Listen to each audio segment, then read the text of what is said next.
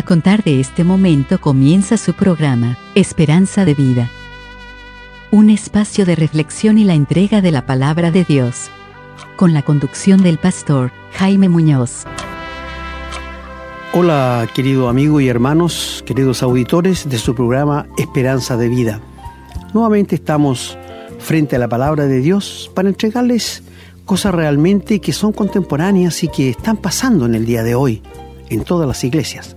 Por esto, hoy día vamos a tratar un tema quizás que va a tocar a muchos. Les pregunto, ¿es bíblico que hayan pastoras en las iglesias? ¿Sale algo en la Biblia sobre esto? De esto queremos leer la palabra de Dios y ver qué dice Dios en cuanto a esto. Así que vamos a tener un muy buen programa. Si usted quiere saber, quédese e invite a otros para que le acompañen. Hermano Renato. Sí, un gusto de saludarnos nuevamente a todos los auditores. Sabemos que nos están escuchando no solamente en la radio, sino también vía podcast en otros lugares del mundo. Estamos muy contentos, verdaderamente contentos, pero no, no por nosotros, sino que por, por el Señor, porque estamos llegando eh, con la palabra del Señor a otros países, a otros lugares, y con la verdad, que es lo más importante. Sabemos que la verdad no es agradable, las personas no quieren escuchar la verdad estamos con una especie de adormecimiento donde todos queremos escuchar lo lindo nomás. La verdad nos enfrenta muchas veces a darnos cuenta de lo equivocados que estamos y no queremos. Pero no importa, vamos a seguir porque es lo que el Señor quiere, es lo que el Señor espera de sus hijos. Y un verdadero cristiano no puede prestarse para las cosas a media, tiene que ir con la verdad. El tema que usted nos trae hoy día, pastor, es bien interesante. Yo he estado viendo algunos algunos pequeños programas por ahí o algunos comentarios sobre, bueno, no solo pastoras, también pastores, pero en este caso nos vamos a referir a las mujeres en que realmente, hermano, yo diría que ya es un, es un tema de insanidad mental, las cosas que predican, la forma en que predican. Pero yo no estoy tan admirado de lo que ellas predican, estoy verdaderamente admirado de las personas que las escuchan, que las aplauden, que las vitorean porque estoy absolutamente anonadado de su ignorancia. Cómo no buscan la verdad, cómo se quedan con la palabra que se les entrega en una reunión, en una ceremonia, y bajo esa misma facilidad de entregarse, entregan todos sus bienes. Eh, hermano, bueno, ¿qué quiere que le diga? Yo hay una pastora que dice que fue a la isla de Patmos, se subió cuatro días, el Señor la llevó al cielo y que le dio revelaciones que no nos puede contar y cosas así que uno dice, eso ya raya en la insanidad mental. Así que interesante el tema. Bueno, ya no, en medida que vayamos avanzando nos iremos profundizando. Como siempre, hermano, usted siempre nos trae la palabra, Correcto. que es lo que importa.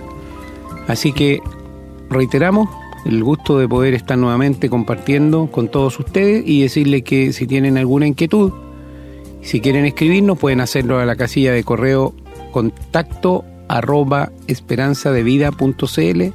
Repito, contacto arroba esperanzadevida.cl. Ahí esperamos que nos comenten sobre estos programas o, como les hemos dicho en oportunidades anteriores, nos hagan saber si hay algún tema en particular que quieran que desarrollemos en futuros programas. Un abrazo para cada uno de ustedes, una bendición del Señor y después de este tema seguimos adelante.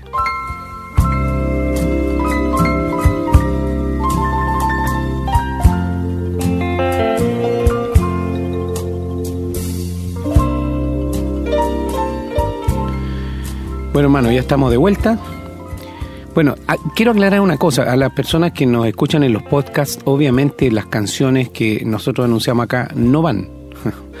Por, eh, bueno, por, varias razones. Y una de ellas también está el, tema del respeto al derecho de autor. Así que por eso a veces anunciamos un tema, pero no va en el podcast, va solamente en el programa de radio. Bueno, hermano, ¿qué texto qué vamos a leer? A ver si usted nos dice qué vamos a leer para que nuestros auditores vayan sacando su Biblia y puedan leer junto con nosotros en un momento más para poder tratar este tema. ¿Qué lecturas tenemos, hermano? Eh, primero quiero que anoten los que tienen un lápiz por ahí, por favor. Primera de Corintios, el capítulo 14. Primera Corintios 14, del versículo 32 al 40. Ok, hermano. Ya, y también en Primera de Timoteo, el capítulo 2, comenzando la lectura en el versículo 8 hasta el 15. Ok, entonces vamos a leer Primera de Corintios 14, del 32 al 40, y, y Primera de Timoteo 2, del 8 al 15. Ok. Los invitamos a que mientras escuchamos un nuevo tema, tengan listas sus Biblias para que podamos leer juntos.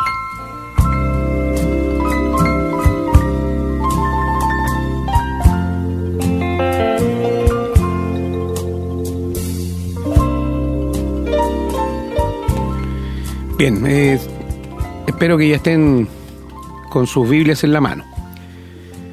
Dice la palabra, vamos a leer, acuérdense, Primera de Corintios 14, versículo del 32 al 40. Dice la palabra, y los espíritus de los profetas están sujetos a los profetas, pues Dios no es Dios de confusión, sino de paz. Como en todas las iglesias de los santos, vuestras mujeres callen en las congregaciones, porque no les es permitido hablar, sino que estén sujetas como también la ley lo dice. Y si quieren aprender algo, pregunten en casa a sus maridos, porque es indecoroso que una mujer hable en la congregación. ¿Acaso ha salido de vosotros la palabra de Dios o solo a vosotros ha llegado? Si alguno se cree profeta o espiritual, reconozca que lo que os escribo son mandamientos del Señor. Mas el que ignora, ignore. Así que, hermanos, procurad profetizar y no impidáis el hablar lenguas, pero hágase todo decentemente y con orden. Y el texto que vamos a leer ahora es el de Primera de Timoteo 2, versículo del 8 al 15. Dice, Quiero pues que los hombres oren en todo lugar levantando manos santas, sin ira ni contienda. Asimismo, que las mujeres se atavíen de ropa decorosa, con pudor y modestia, no con peinado ostentoso, ni oro, ni perlas, ni vestidos costosos, sino con buenas obras, como corresponde a mujeres que profesan piedad la mujer aprenda en silencio con toda sujeción, porque no permito a la mujer enseñar ni ejercer dominio sobre el hombre, sino estar en silencio. Porque Adán fue formado primero, después Eva, y Adán no fue engañado, sino que la mujer, siendo engañada, incurrió en transgresión. Pero se salvará engendrando hijos si permaneciera en fe, amor y santificación con modestia. Muchas gracias hermano, que el Señor añada la más rica bendición a la lectura de su santa palabra. Amén.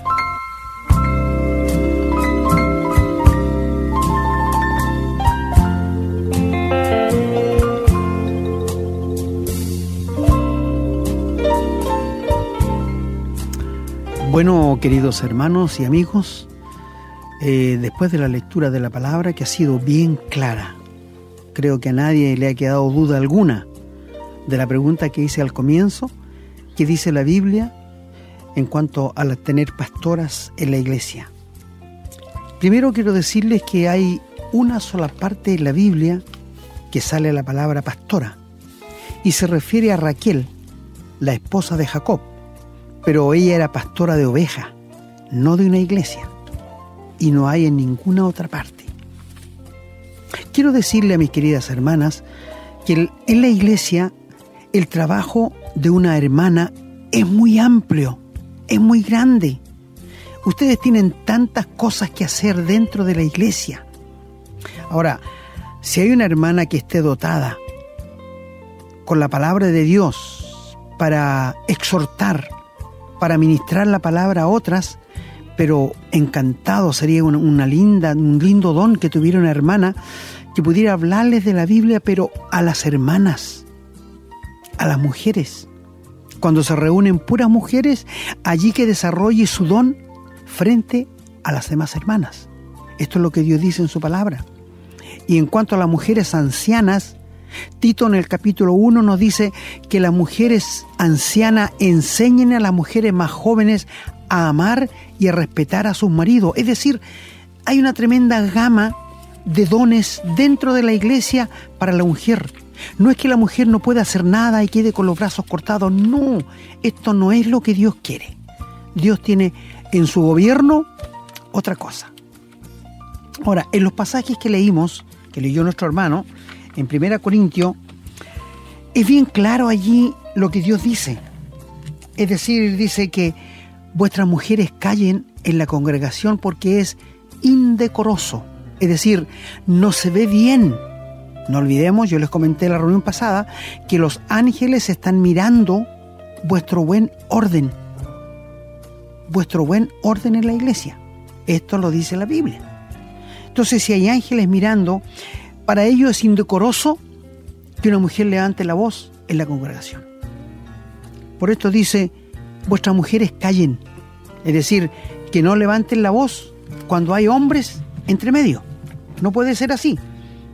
Entonces, cuando dice esto, dice que la ley también lo dice que estén sujetas, claro. Cuando Dios creó a Eva, le dijo que estuviera sujeta a su marido. Ahora, cuando dice que esté sujeta, quiero decir que no es que el hombre sea un rey, no es que el hombre debe ser un tirano, no es que el hombre debe ser un manda más, no. Estar sujeto significa que él es responsable, escúchame, es cabeza de la, de la casa y es responsable por todo lo que le pase a la familia. En segundo lugar, él es responsable como sacerdote de comunicar la palabra de Dios. O sea, nosotros como cabeza del hogar tenemos tremenda responsabilidad y Dios nos va a pedir cuenta. Entonces cuando habla de estas cosas, nos toca a nosotros también muy de cerca, los hombres. Pero cuando dice que es indecoroso que una mujer hable en la congregación, en la iglesia, y cuando hablamos de la iglesia, al tiro pensamos en el edificio, ¿verdad? Al tiro pensamos en la parte donde nos reunimos, no. Cuando habla de la iglesia, habla del grupo de personas que se reúne al nombre del Señor Jesús. Por ejemplo, si hay un edificio en este momento donde no hay nadie congregado, allí no está la iglesia. Ese es un edificio nada más. Pero cuando nos juntamos todos los hijos de Dios a cantar, a alabar a Dios, ahí está la iglesia. ¿Te fijas? Porque cada hijo de Dios que ha nacido de nuevo, cada hija de Dios que ha sido regenerada, pertenece al cuerpo de Cristo y es parte de la iglesia. Y esta es la iglesia de Dios siendo Cristo la cabeza. Entonces dice que es indecoroso que una mujer hable en la iglesia. Luego menciona más. Luego dice que las cosas tienen que hacerse decentemente y con orden. No sé si le ha tocado ir a alguna iglesia donde todos oran, donde todos gritan, donde todos saltan, donde todos se giran como remolino, y es un desorden que tú te das cuenta al tiro que allí no puede estar Dios, porque Dios es un Dios de orden, no es un Dios de desorden. Y esto lo leímos allí en el versículo 40, hágase todo decentemente y con orden. A mí me ha tocado ir a estas partes y he visto muchas cosas feas allí. Bueno, seguramente ustedes han visto en la televisión que hay hombres que, que con la mano tienen así y botan cinco o seis personas al suelo. ¿Usted piensa que esas cosas son de Dios? Por favor, esto no es lo que la Biblia nos enseña. Entonces, cuando dice que se haga todo decentemente y con orden, significa que cuando una persona llega a una iglesia, se espera que esté la presencia de Dios y que haya un buen orden. Que haya un buen orden. Ahora, paso a un tema bien importante que es que la mujer debe tener la cabeza cubierta en una reunión así y el hombre tiene que estar con la cabeza descubierta. Yo recuerdo que antiguamente, cuando era más joven, toda persona que entraba a una oficina gubernamental, a la alcaldía y venía con sombrero con yoque, se sacaba el yoque y lo ponía entre sus manos para hablar con una persona que lo atendiera. Pero hoy día, ¿te has dado cuenta en los restaurantes donde vais por ahí? Hombres con sombrero, con yoque, comiendo frente a los demás. Qué falta de respeto. No sé qué mundo estamos viviendo. En verdad, en verdad te digo. Es como, por ejemplo, tú sabes que antiguamente los hombres eran muy cariñosos, respetuosos con las damas. Y cuando iba con su esposa le, le corría la silla para que se sentara, le tomaba la chaqueta y le colgaba detrás. Y luego le abría la puerta del auto para que subiera y se la cerrara. Si tú ves esto hoy día, tienes que pensar al tiro. O es su polola o es su querida, pero su señora no es. Porque eso es lo que está pasando hoy día. Por esto les digo, amigos y hermanos, el matrimonio se ha echado tanto a perder en el día de hoy.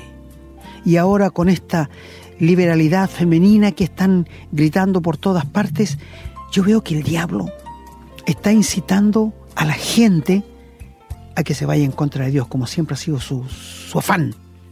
Pero nosotros que somos hijos de Dios y que tenemos la palabra de Dios, tenemos que levantar la Biblia en alto. No podemos quedarnos callados. A nosotros nos dice que no somos intransigentes. En cuanto al pecado, sí lo somos.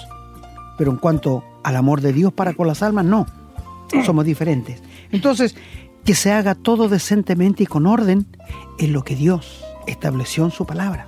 Ahora, Pablo dice aquí que son mandamientos de Dios. Son mandamientos de Dios. Y cuando leyó nuestro hermano acá en Timoteo, que dice que él no permite que la mujer gobierne y enseñe al hombre. Y da razones. En primera razón es que en el huerto de Edén, cuando Dios creó a Adán y Eva, no fue Adán el que cayó, sino Eva. Y esto lo dice claramente en el versículo 13. Porque Adán no fue engañado, sino Eva incurrió en transgresión. Es la primera razón. Es decir, no sabemos si Dios le iba a dar tremenda responsabilidad a la mujer en la iglesia, pero por, esta, por haber caído en el pecado, la desobediencia a Dios, en su maldición fue privada de esto.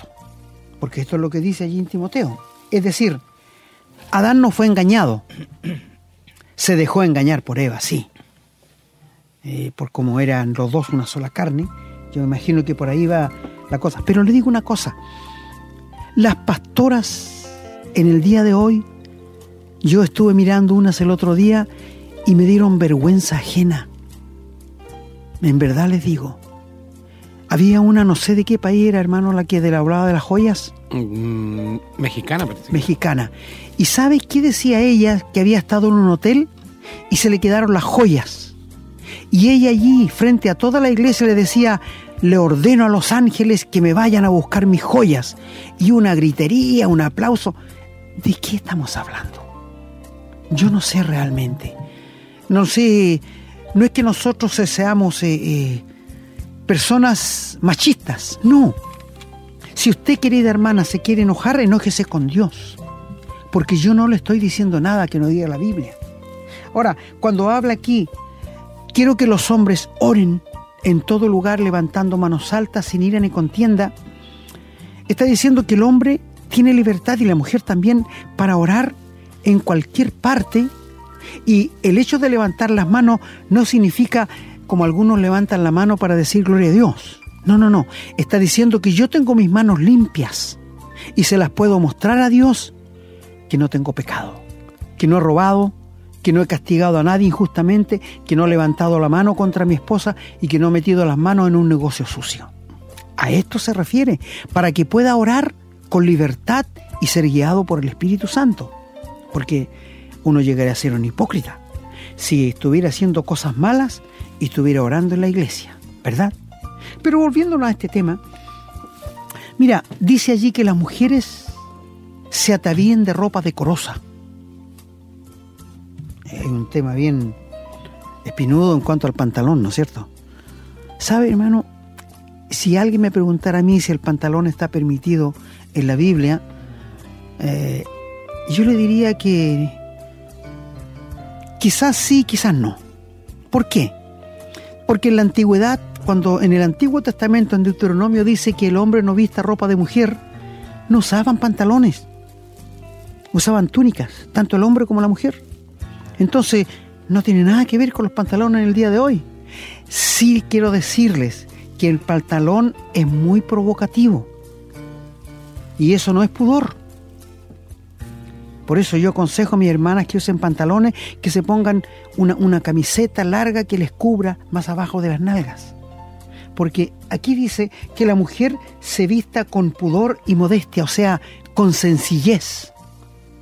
Y menciona que no use oro, ni perlas, ni peinado ostensoso. Mira, en algunas partes, en algunas iglesias, no permites a las mujeres que usen vestidos bonitos, que lleguen con lindos peinados a la iglesia, que no lleguen con collares, que no tengan anillos, pero esto no es lo que Dios dice aquí. No podemos equivocarnos. Dios lo que está diciendo es que el atractivo, escucha muy bien querida hermana, el atractivo de una mujer cristiana no tiene que ser lo externo, no tiene que ser el peinado, no tiene que ser eh, los vestidos, no tienen que ser las joyas las que llamen la atención de los hombres, sino su manera de hablar y su manera de respetar a su marido y su manera de hablar de las cosas de Dios. Eso tiene que llamar la atención a, quienes le conocen, a quienes le rodean y quienes le ven. La religión es la que prohíbe que no usen, por ejemplo, hay una religión que no la, que, no la voy a mencionar, y es la religión que dice que la mujer tiene que usar vestido hasta los tobillos. ¿Dónde sale esto en la Biblia? Que la mujer tiene que dejar su pelo largo hasta atrás y esto, esto sí estoy de acuerdo con ellos porque esto es bíblico. Porque la gloria de la mujer es su pelo.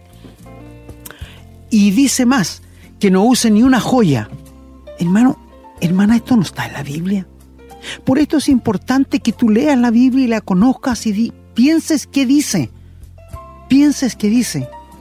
Mira, nuestras hermanas tienen algo grandioso, que es el incorruptible ornato que es de gran estima de parte de Dios. ¿Y qué significa eso? Lo que tienes en tu corazón, que Dios lo ve. Eso no es para nosotros. Y esto lo dice Primera de Pedro, capítulo 3, del 1 al 12, si quieres leerlo. Entonces, cuando habla de joyas, de vestidos costosos, de peinados, está diciendo que ustedes pueden tener todo esto y pueden llevar todo esto a la iglesia. No hay ningún mal. Pero sí que no sea eso lo que atraiga la atención del hombre o de la mujer, sino que lo que atraiga la atención de, ellas sea la espiritualidad, la vida apacible de una mujer. Querido amigo, hay un error tan grande hoy día. En la religión se piensa que el hombre y la mujer más espiritual es la que habla más en lengua, es la que grita más, es la que salta más y es la que pega gritos más fuertes. ¿Qué error más grande? Quiero decirte, según la Biblia, ¿sabe cuál es la mujer más espiritual y el hombre más espiritual según la Biblia? El que muestra más frutos del Espíritu Santo en su vida. ¿Los frutos cuáles son? Amor, gozo, paz, paciencia, benignidad, bondad, fe, amor, templanza, paz. Contra tales cosas no hay ley. ¿Te fijas? Esto es un hombre o una mujer espiritual. La que muestra más fruto del Espíritu Santo, ese es el hombre o la mujer espiritual. Porque yo podría gritar harto, yo podría saltar mediodía quizás, yo podría revolcarme, hacer cosas, pero eso no, no es espiritualidad. Eso no es signo de espiritualidad en ninguna manera. Entonces, cuando dice aquí que la mujer debe mostrar la espiritualidad que tiene frente a los demás. Esto es lo que está diciendo, amigo. Pero le digo, en la Biblia no existen las pastoras. En la Biblia no existen las pastoras. ¿Y quién las ha inventado? El diablo. El diablo. Y si ustedes van a Apocalipsis, en el capítulo 3, en la decadencia de la iglesia, allí está metida la mujer ¿Y sabe qué, nombre es? Jezabel. Jezabel está metida gobernando la iglesia y esta mujer fue la mujer más idólatra que había en el Antiguo Testamento porque ella incitaba a su esposo que era el rey Acab. Y ella fue tan maldita y maldecida por Dios que dijo que los perros se la iban a comer. Y en una oportunidad cuando Jehú el rey de Israel, iba entrando en un pueblo, ella se asomó a una ventana, pintada a los ojos con antimonio, un lindo peinado, y le dijo a Jehú, lindo que has matado a mi hijo, le dijo. Y Jehú dijo, ¿quién está conmigo? Y tres eunucos dijeron nosotros, vayan y tiren esa maldita para abajo. Y subieron y la tiraron, no sé qué altura estaría, y se reventó abajo, y ellos, y salpicó la sangre a los caballos. Y entraron, cenaron, y después que terminaron, Jehú dijo, vayan y entierren a esa maldita porque es hija de rey. Y cuando llegaron donde ella, solamente estaban los huesos, porque los perros se la habían comido. Mira, Dios, en su bondad y misericordia, lo que dice tiene cumplimiento. Quiéralo el hombre o no, la palabra de Dios se va a cumplir. Quiéralo Dios o no. Hubo una profetisa en Israel que se llamaba Débora. El comandante se llamaba Barak. Y el comandante era un poco cobarde al parecer. Y ella se sentaba debajo de una palmera a aconsejar al pueblo de Israel. Y Dios le reveló a ella que tenía que ir Barak a pelear contra los sirios. Y Barak le dijo, si tú no vas conmigo, yo no voy. ¿A qué altura había llegado el ser humano, los hombres? Y ella le dijo, ya voy a ir, pero el triunfo será de una mujer, no, no tuyo. Fueron a la guerra, vencieron, Barak derrotó a todos los enemigos, mató al rey, mató a todos, y ella compuso una canción, y en su canción ella dice, por mí Israel ganó, por mí venció, es decir, dejó a un lado a Dios y dejó a un lado al varón, no lo honró. Y si tú lees Hebreos capítulo 11 en los héroes de la fe, ella no aparece. Aparece Barak, a quien ella menospreció. Mi amigo, Dios siempre va a respetar su palabra. Dios siempre va a hacer lo que Él dice. Quiéralo tú o no, te guste o no te guste, pero Dios va a llevar adelante sus planes. La incredulidad tuya, amigo, si no eres un hijo de Dios y no quieres a Dios y no le amas, eso no va a parar que los planes de Dios sigan adelante. No, nunca, nunca. Pero queridas hermanas, ustedes tienen una tremenda labor en la iglesia. Yo conozco muchas hermanas que tienen un don para enseñar en la escuela dominical a los niños de aconsejar a unas hermanas que sufren, de visitar. Hoy hay tanto. Yo conozco hermanas que van a los hospitales a orar con las mujeres, a visitarles. Mire, es tan grande la labor que tienen. No es que no tengan nada que hacer. Yo creo que el ámbito de trabajo de ustedes es más amplio que el de nosotros. Sí, les voy a decir. Pero Dios ha establecido en su gobierno, no es que Pablo, por ejemplo, yo una vez conversé con una monjita y le pregunté qué pensaba ella de lo que Dios decía en cuanto a la mujer. Y me dijo que Pablo era un, un solterón empedernido, por eso no quería a la mujer. Yo casi me pongo a reír, porque si es Dios que está hablando, el mismo apóstol Pablo dice allí en 1 Corintios 7, estos son mandamientos de Dios, no es que a mí se me ocurrió. Oiga, he escuchado a mujeres decir que Dios es muy machista, qué ofensa para Dios. ¿Quién dignificó a la mujer sino el Señor Jesús?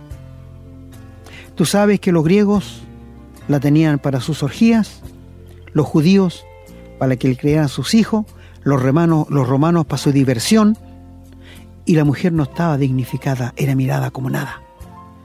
Pero cuando sorprendieron a esa mujer en el alto de adulterio y se la llevaron al Señor Jesús para poder sorprender en una palabra y le dijeron, la ley dice que sorprendimos a esta mujer y tenemos que apedrearla. ¿Qué dices tú? Y el Señor no les contestó nada. Se agachó y empezó a escribir con su dedo en tierra.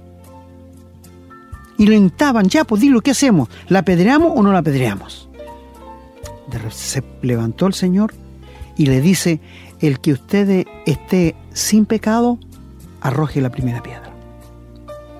Y la Biblia dice que uno uno de los más jóvenes hasta los más viejos se fueron botando las piedras y quedó la mujer sola. Y el Señor le dice, ¿y dónde están tus acosadores? ¿Ni uno te condenó? Ella dijo, ni uno. Y el Señor le dice, ni yo te condeno. Vete y no peques más. Le tomó la mano y la levantó. Y de allí en adelante dignificó a la mujer. Mi querida hermana, lo que yo recibí cuando me convertí es lo mismo que has recibido tú. Y en la iglesia no hay hombre, no hay mujer, porque todos somos uno en el Señor. ¿Te das cuenta? Bendición de Dios grande. Yo encuentro, queridas hermanas, que Dios ha levantado a la mujer muy en alto y la ha puesto a la par con el hombre en cuanto a las cosas espirituales. En cuanto a responsabilidades en la iglesia, el gobierno de Dios es otra cosa. es otra cosa. Por esto te decimos, el trabajo que tú tienes en la iglesia es grande y es amplio. Y tú puedes hoy día llevarlo a efecto. Tú puedes enseñar a niños, tú puedes enseñar a las hermanas, tú puedes aconsejar a las creyentes nuevas, jóvenes, a amar y a respetar a sus maridos. Porque, mira, el matrimonio hoy día está por el suelo. La gente se acostumbró a convivir, no a casarse. ¿Te das cuenta? A convivir. Pero yo, yo te digo, querido hermana, el trabajo tuyo en la iglesia es amplio. Si Dios no te permite enseñar ni ejercer dominio sobre el hombre, es porque no pueden haber dos cabezas en el matrimonio. Sería fenómeno un matrimonio con dos cabezas, ¿verdad? Y te voy a decir, yo leí un libro de un psicólogo y dice que la mayoría de los niños que tienen aptitudes homosexuales es porque se han criado con la mamá. No tienen una figura paternal para imitar. Entonces, ¿qué imitan? La figura maternal. ¿Te das cuenta? Entonces, Dios ha hecho una familia completa y perfecta. Queridos amigos, ¿sabe? Dios no ha dejado pastoras en la iglesia y Él sabe por qué lo hace. Él lo hace. Aquí nos da tres razones. Primero porque la mujer no fue, no, perdón, porque Adán no fue engañado, sino la mujer. Incurrió en transgresión y también arrastró a Adán. Pero dice que ella se salvará, como el hombre se salvará, haciendo su vida normal, teniendo hijos y criándolos. Pero quiero decirles, las mujeres se aburren en la casa, ¿verdad? No les gusta. Y conozco mujeres que no les gusta tener hijos. Como que eso es algo ya que está pasado de moda. Mi amigo, ¿por qué Dios creó al hombre y la mujer? Para que se multiplicaran, para que procreáramos. Yo no sé qué haría en mi matrimonio si no hubiese tenido hijos. Admiro y siento mucho amor y cariño por aquellos matrimonios que no tienen hijos, porque ella es estéril o él es estéril. Y, y por fin ponen de acuerdo para adoptar, para completar, que es algo muy bonito. Si tú tienes hijos sanos, dale gracias a Dios por ello. Yo sé que hay matrimonios que jamás, escucha bien, jamás han doblado su rodilla para darle gracias a Dios porque no tienen hijos que le falte un miembro del cuerpo, porque no tienen un hijo con síndrome de Down, porque no tienen un hijo autista, porque no tienen un hijo inválido. ¿Tú lo has hecho alguna vez? Si no lo has hecho, agradecele a Dios, hermana y amiga. ¿Sabe por qué? Porque esto es darle tributo y honor a Dios, que Él controla todas las cosas. ¿Existen las pastores en la iglesia según la Biblia? Según Dios, no. No existen. Pastores sí, ancianos sí, obispos sí, maestros sí, pero no mujeres que enseñen a los hombres. A mí me da un poquito de alergia cuando pongo la tele por ahí y veo predicando una mujer, se los confieso, porque veo cómo pasan por encima la palabra de Dios veo que no hay respeto por lo que Dios dice en su palabra. Algunos se han atrevido a decir que eso era en el tiempo antiguo. Cuando los apóstoles estaban recién comenzando, entonces no se podía hacer, pero que ahora sí, porque está la liberación femenina. ¿Dónde sale la Biblia la liberación femenina? ¿Alguien me la puede mostrar? No existe. Dios dice que Él es el mismo ayer, hoy y por los siglos. Lo que él habló en el Génesis es tan fresco como el día de hoy, 30 de julio del año 1918. Está tan fresco como que el Señor lo hubiera dicho ayer. Si Él dijo en Génesis capítulo 6 que el corazón del hombre es malo desde su juventud y que no va a contender el espíritu de Él con el del hombre, es lo que pasa en el día de hoy. El hombre es malo desde su juventud. ¿Tú le enseñas a tu hijo a mentir? ¿Tú le enseñas a tu hijo a robar? ¿Tú le enseñas a tu hijo a echar garabato? No, son innatos. Cuando ellos sacan algo, lo guardan en sus manos detrás y, tu su mamá le pregunta, ¿dónde está? ¿Tú lo hiciste? No, yo no lo Sabiendo que lo tiene atrás. ¿Quién le enseñó eso? Lo traemos en los genes, porque padres pecadores engendran hijos pecadores. es por esto que tenemos que nacer de nuevo. Mi amigo, la religión no sirve. La educación no sirve. Las la reformas de los hombres no sirven. Lo que necesitamos es un nuevo nacimiento. Mira, Dios formó al hombre perfecto. El pecado lo deformó. La educación le informa. La cárcel lo reforma. Pero solo Cristo los transforma. ¿Te das cuenta? Así que solo Dios puede transformar al ser humano en una nueva criatura. Mi amigo, la religión no puede hacerlo. La educación no puede hacerlo. El dinero no puede hacerlo. Solo Cristo puede hacerlo. Mi querida hermana y queridos hermanos, no hay base en la Biblia para que hayan pastoras en la iglesia.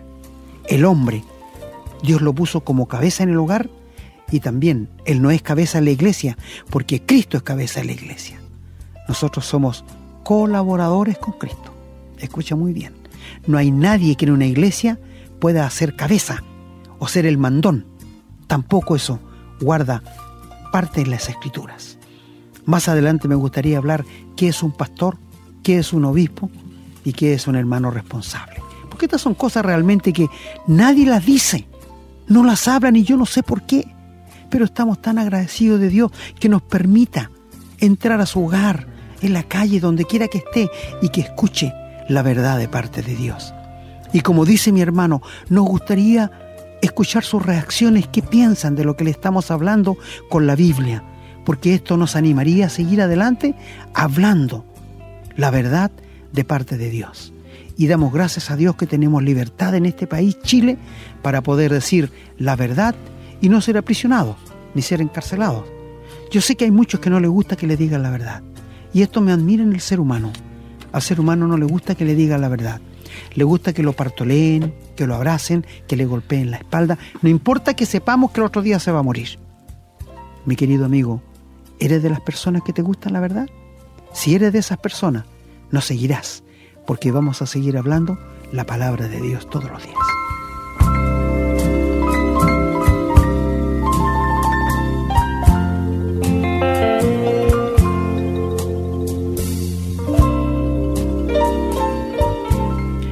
Bueno, queridos amigos y hermanas, eh, si no le ha gustado el programa de hoy, eh, solamente tiene que conversar con Dios, porque Él lo ha establecido así. Solamente nosotros leímos la Biblia, la palabra de Dios, y la explicamos, lo que ella dice. Así que anímese. Usted, querida hermana, tiene una tremenda labor dentro de la iglesia para cumplir, que Dios le ha puesto en sus manos. Mira, y la Biblia en muchas partes dice que la mujer respete a su marido. Y también dice que el hombre ame a su mujer. Pero nunca dice que la mujer ame al hombre. Yo pensé cuando leí eso, ¿por qué ninguna parte de la Biblia dice que la mujer ame al hombre? Sino que el hombre ame a su mujer.